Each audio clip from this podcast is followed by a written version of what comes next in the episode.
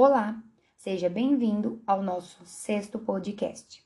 Somos estudantes de Pedagogia no Centro Universitário Salesiano de São Paulo, também conhecido como Unisal, no campus Maria Auxiliadora, na cidade de Americana, São Paulo.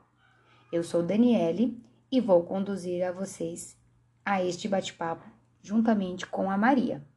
Este podcast é para fins acadêmicos. As integrantes deste grupo são Daniele Carina de Oliveira, Giovana Rosseto da Silva, Gleice Kelly Santos de Oliveira, Maria Eduarda Alves da Silva Braga, Natália Siqueira de Araújo e Renata Solange Lopes Escaldelar. Vozes Haitiana, entrevista, Dave.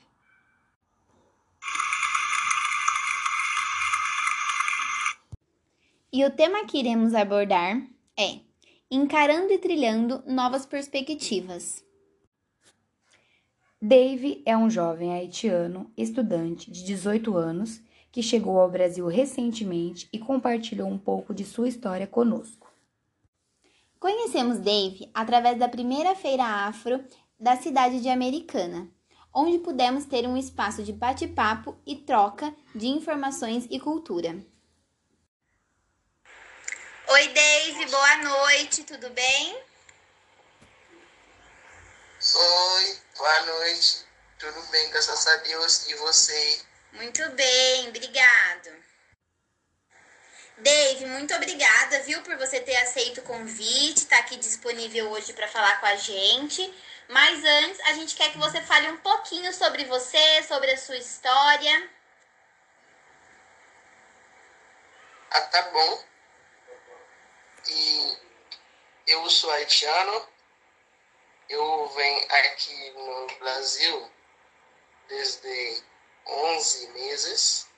Eu cheguei aqui e, e no Brasil e até 3 de dezembro de 2020 e eu estou acompanhando com meus pais e nós e moramos na rua e eu sou estudante. É. Aonde você estuda, Dave? Ah, eu estudo na escola Maria Margato Bucato, Santa Bárbara. Dave, que bacana a sua história. Mas conta um pouquinho mais da trajetória, né, da chegada do Haiti até o Brasil, a relação, é, se os seus pais vieram primeiro, vocês vieram depois. Conte pra gente um pouquinho sobre isso.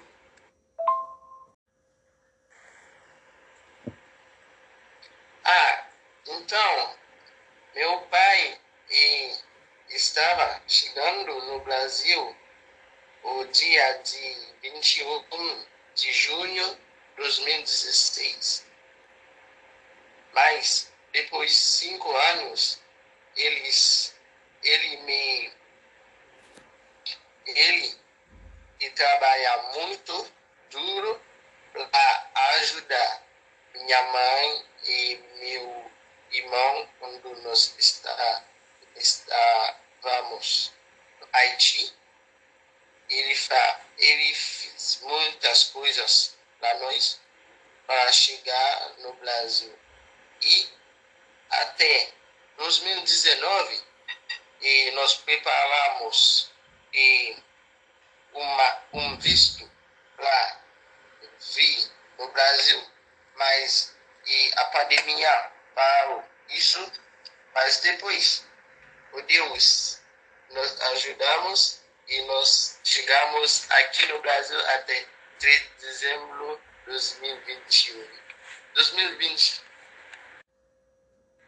e ao tirar o visto, Dave, você teve alguma dificuldade? O visto para o Brasil ele é caro? Como é? Então, o visto, o visto estava chegando e para nós até o março de 2020. Mas aí depois a pandemia chegava no Haiti e o país foi, como diz, o país foi fechado desde quatro meses até cinco meses.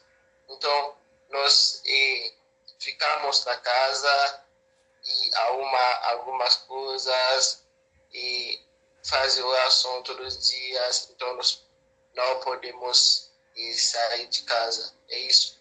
Mas aí depois, eh, o país saiu e de o país saiu de pandemia e nós e nós nós nós vemos e, e aqui no Brasil até e 3 de dezembro de 2020 é isso Sim, esse visto ele é pago, precisa de dinheiro para conseguir?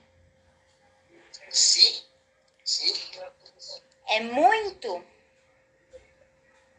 Sim, é muito, muito, muito. É muito. E é pago em real, que é a moeda do Brasil, ou é pago na sua moeda?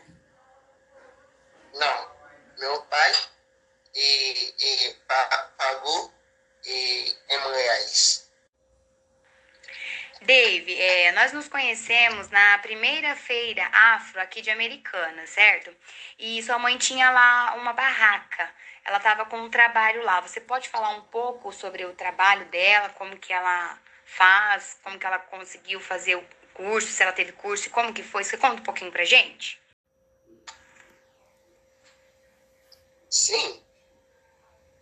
Minha mãe, quando minha mãe estava no Haiti, minha mãe estava na escola para aprender a crescer.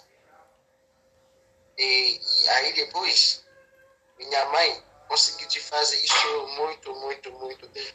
E aí, e minha mãe e ajudava muita gente e quando a gente vai na festa, quando a gente também vai na igreja e minha mãe também e ajuda los lá e fazer a trança, lá aparece muito bem.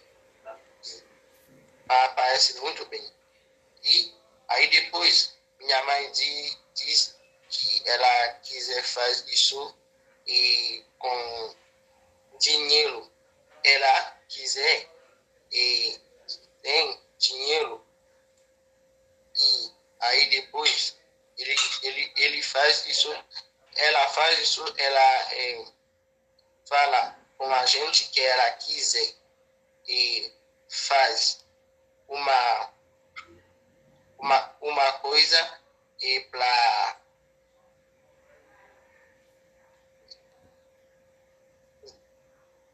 ela quiser fazer uma coisa para ajudar ela na sua vida, ela então ela, ela abriu uma eh,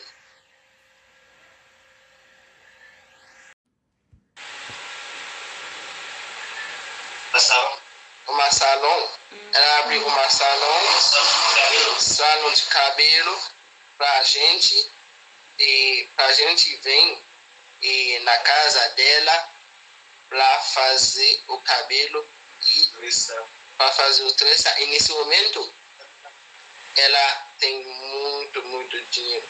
Mas aí, quando minha mãe chegava no Brasil, ele, ela não tem, não, não tem possibilidade para fazer a, a trança. Ela estava muito, muito ela, ela tem muita dificuldade para fazer isso aqui, porque, porque ela não tem eh, possibilidade, pra, ela não tem eh, probabilidade, eh, como diz, ela não tem eh, probabilidade para fazer isso, oportunidade, de- ela não tem oportunidade para fazer isso, é por isso que ela fica como isso.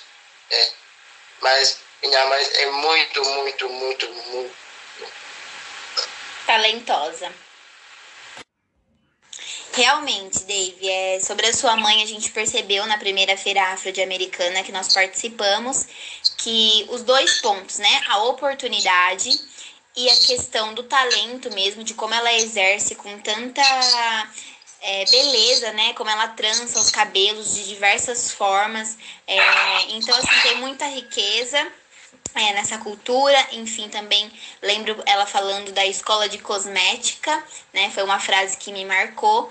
Então eu vi que ali exige também muito esforço, dedicação, um estudo e agora você contextualizando, né, essa história de que ela tinha um salão e de que tinha um lucro, né, que tinha clientes, obviamente, mas a gente vê que aqui chega que as oportunidades também são divididas, é, envolve muitas razões para isso, mas nós vemos que na feira as oportunidades são poucas, né? Mesmo da gente é, ver que ela tinha um espaço ali, né? Que foi é, um espaço com uma mesa, com uma cadeira para ela usar e atrair algumas pessoas, realmente ainda tem um pouco dessa dificuldade, é, tanto quanto o português para convidar. A gente percebeu o seu apoio ali, sempre na tradução para ela.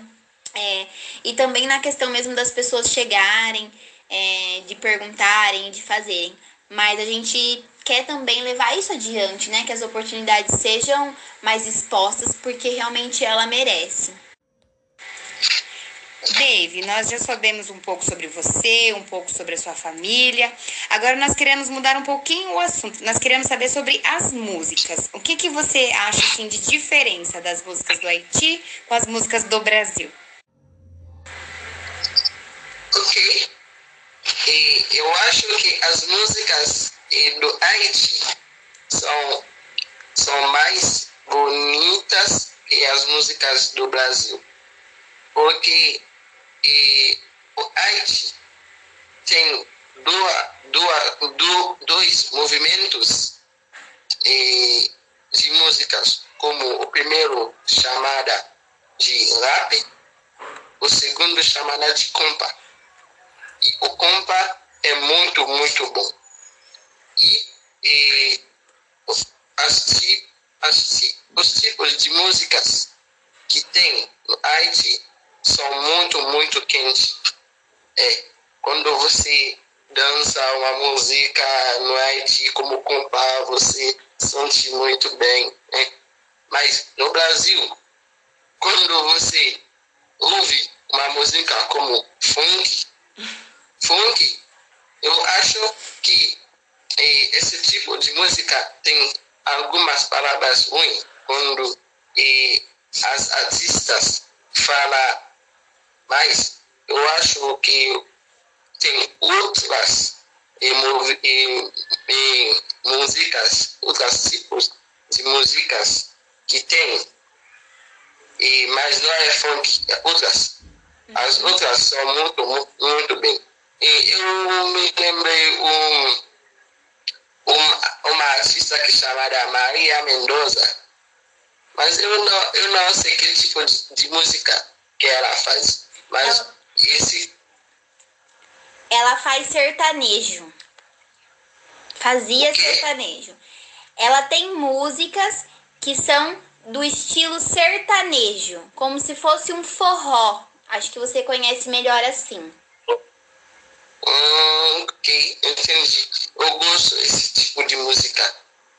E esse tipo de música me ajuda muito para aprender a língua portuguesa porque é nesse tipo de música que você vai aprender a língua portuguesa.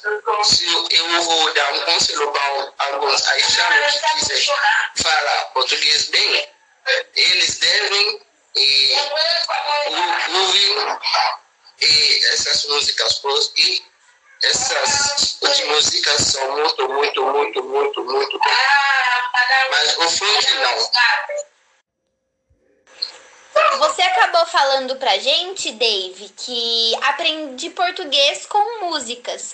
Com que mais formas você aprende português? Ok. É, eu, eu aprendendo a língua portuguesa com meus, com meus pais. Como assim?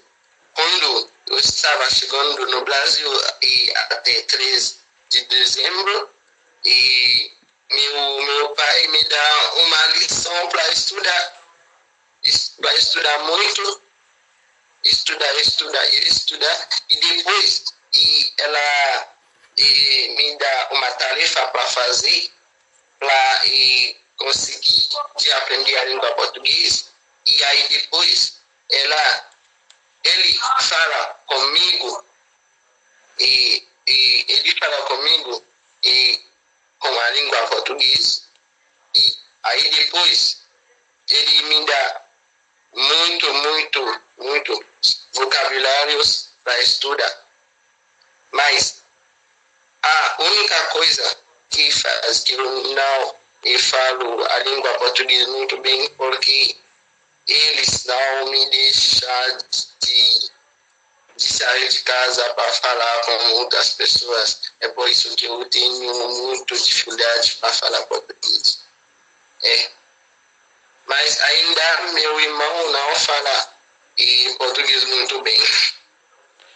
Mas é, eu queria dizer também que você fala muito bem português. É totalmente muito bem a noção do tempo, das falas, é, a clareza. A gente acha que você fala muito bem, sim. Não, não, eu acho que eu não falei muito bem, porque quando eu falei, eu digo muitos errados. É, eu acho isso. Eu tenho muito dificuldade para aprender a gramática a gramática do português, porque o português, a gente mesmo é muito difícil. É. Dave, você fala qual língua a mais, né? Do português, francês, crioulo, é essas que você fala? Conta pra gente. Então, quando estava no Haiti, a gente fala crioulo francês. Esses duas línguas são as línguas oficiais do país. Mas quando e, os alunos vão e chegar e até sete, sete, sete anos e oito anos, a gente começa a aprender a língua e inglesa e a língua espanhol na escola. E quando você não fala espanhol e você não fala a, e a língua inglesa, a gente se considera como uma pessoa idiota. É. E, a, e, nós, e nós e falamos a língua inglesa e é a língua espanhola até e, e segundo ano de ensino médio, quando eu estava no Haiti, é, dá muito lição para estudar a língua. É por isso que muito haitiano fala inglês e espanhol. Nossa, Dave, muito interessante isso que você disse sobre a escola é, sobre as tarefas. É por isso que quando nós encontramos, até nos nossos podcasts que nós já fizemos, é, os haitianos eles costumam falar para nós que eles falam mais de dois idiomas, né? Então é exatamente por isso, pela escola, né? Dave, então com essa trajetória de escola, né, nós já percebemos que você está inserido numa escola aqui no Brasil, aqui na cidade de Santa Bárbara, mas também fez grande parte da escola no Haiti. Então conta pra gente como era a escola no Haiti, a escola aqui no Brasil, o que, que você acha, se tem muitas diferenças, como que você vem é, sentindo, né, é, essas sensações de estar numa escola diferente? Como que é a sua relação com o estudo?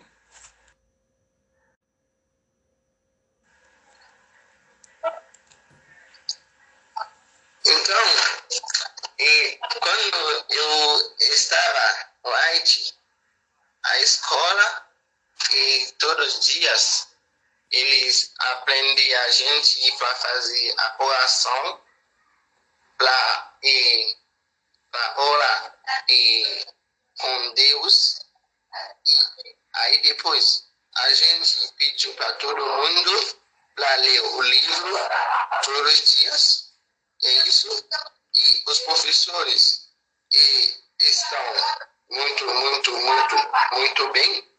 E os professores os alunos de estudar as lições que eles davam para estudar. E as pessoas também são, são muito, muito, e, são muito e, talentosos e a gente e a, e a gente também são muito, muito, muito bem. Mas quando eu chegando no Brasil, eu achei outras coisas, outra coisa estranha. Eu acho que a gente no Brasil são muito bem e eles têm colaboração com a gente e ele, eles me eles me bem, eles me, me dão muita importância e por isso eu gosto da escola do Brasil. A escola do Brasil é muito bem. Mas, mas ainda, mas ainda quando eu estou na escola, eu, eu subi muito, muito, muito, muito e coisa de racista na escola, com as meninas da escola. É, é isso que faz a diferença entre a escola do Haiti a escola do Brasil. Quando eu estava na escola no Haiti, eu nunca subiu isso. Dave, muito legal saber de todo esse contexto da escola, de que você viveu no Haiti, do que você vive aqui no Brasil. Faz a gente resgatar uma frase de Martin Luther King que diz: O que me preocupa não é o grito dos corruptos, dos violentos, dos desonestos, dos sem caráter e dos sem ética, mas o que preocupa é o silêncio dos bons. Então, também através do nosso podcast, a gente quer ressaltar que isso é uma coisa que a gente não pode deixar passar, né? Esse canal aqui, é, como uma mídia social, como um trabalho desenvolvido pela faculdade para a faculdade, né? Para a conclusão do curso. É, a gente tem que mudar a visibilidade, mostrar mesmo essa luta que ela existe, que ela está aí, né? Como você citou, é, porque enquanto houver racismo, é, não há não vai haver democracia, né? É, como nós temos é, e oferecemos direito a todos, oportunidades, como a gente já veio falando no começo do nosso podcast, é, se existe né, esse tipo de preconceito. Então, nós estamos aqui também para expressar que nós somos contra qualquer discriminação, principalmente discriminação racial, e que esse aqui é um espaço para a gente dar voz de que isso acontece e de que a gente não pode deixar passar e que a gente é totalmente contra, é, né, para dar para dar visibilidade e valorizar realmente a cultura e tudo que vem acontecendo no nosso país. Então, nós também, como educadoras, queremos deixar para quem está ouvindo o nosso podcast e também para o Dave que a gente precisa falar sobre isso, porque alguns passos para a gente combater é, essas situações e diversas situações é primeiro reconhecer que esse é um problema estrutural e que ele existe, e nós temos que ter uma postura tanto educacional quanto institucional, né, como país, global mesmo, e também como educadoras, é, que nós temos essa postura antirracista, também garantir a representatividade, né? Como esse espaço aqui que a gente está abrindo, é, tanto das raças, das etnias, é, nos espaços coletivos, né? Para a gente sempre ter essa decisão. E também, é, sendo necessário, né, promover atividades formativas é, com foco na redução desses preconceitos e os estereótipos, tanto de raça e tantos outros que são é, instituídos por aí. Dave, então, complementando é, a fala da Maria, nós queremos te deixar também é, que nós já ouvimos uma expressão assim, quando alguém te criticar, vamos dizer, ah, você está falando português errado, você tem que se impor, falar, não, eu não estou falando errado, eu estou aprendendo o português, porque no meu conhecimento, eu não só sei o crioulo, eu sei mais de dois idiomas, três idiomas. Então, você não me critica por eu estar falando errado e sim, eu estou aprendendo. Você tem que se posicionar sim. Você tem conhecimento, você é inteligente e você tem que se impor realmente. Dave, então em questão assim do português, é, até mesmo questões raciais, nós queremos deixar claro assim que você precisa se impor e mostrar que realmente você tem valor e você é capaz.